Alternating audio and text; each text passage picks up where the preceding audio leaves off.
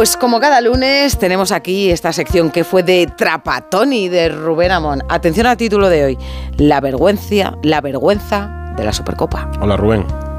¿Qué tal Eduardo? ¿Qué tal Hola. Rocío? Pues me ha sabido poco ¿eh? la experiencia de la Supercopa de Arabia y no me refiero al bolquete de goles que se ha cobrado el Madrid a expensas del Atleti y del Barça, sino al problema de haber desperdiciado la oportunidad de un intercambio cultural.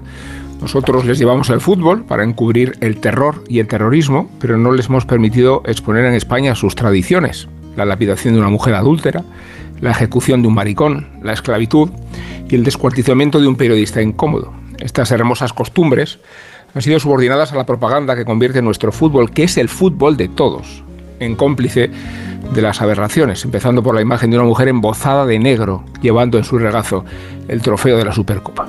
Señalo desde aquí la ignominia de Rubiales, en el beso de la muerte, porque fue suya la iniciativa de corromper la reputación del fútbol a cambio de dinero de sucio. Y señalo el descaro con que algunos de nuestros colegas, desplazados a Riad, tratan de convencernos de que la Supercopa está transformando torneo a torneo un régimen medieval. No puede normalizarse, ¿no? La vergüenza ni transigirse con una anomalía que degenera la bandera blanca del deporte. Por eso resulta tan repugnante el jaleo que malogró el minuto de silencio de Beckenbauer. Beckenbauer. Y por la misma razón puede estar orgulloso Tony Cross de haber sido abucheado. Él y solo él se ha atrevido a romper la omertá mafiosa que convierte nuestros equipos en las marionetas de un régimen feroz. Así es que la Final Four de la Supercopa es la mejor de las ideas en el peor de los lugares. Rubén, ¿qué diría Trapatoni? Los futbolistas son libres de decir lo que digo yo.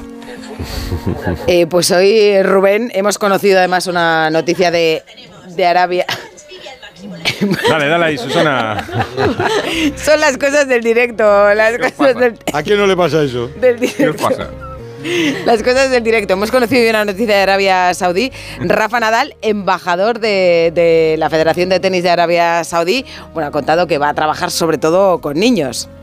Sí, sí, con niñas menos, ¿verdad? Y con mujeres no lo creo. Lo digo porque fue Martina Navratilova quien en diciembre acusó a Arabia Saudí de pretender organizar torneos de categoría allí en Riyadh y dijo que le estamos vendiendo el alma. Estamos vendiendo nuestra alma. Y seamos honestos en el momento de plantear estas cosas, por favor. El único motivo por el que se hace, el único motivo por el que se hace, se llama dinero de mierda. Gracias, Rubén. Pues nos Chao. ha quedado claro. Gracias. Necesario y oportuno para Arabia Saudí, necesario o innecesario e inoportuno, yo creo que para Rafa Nadal. Además hoy, 12 y 4 minutos. Radio Estadio Noche. Rocío Martínez y Edu Pidal.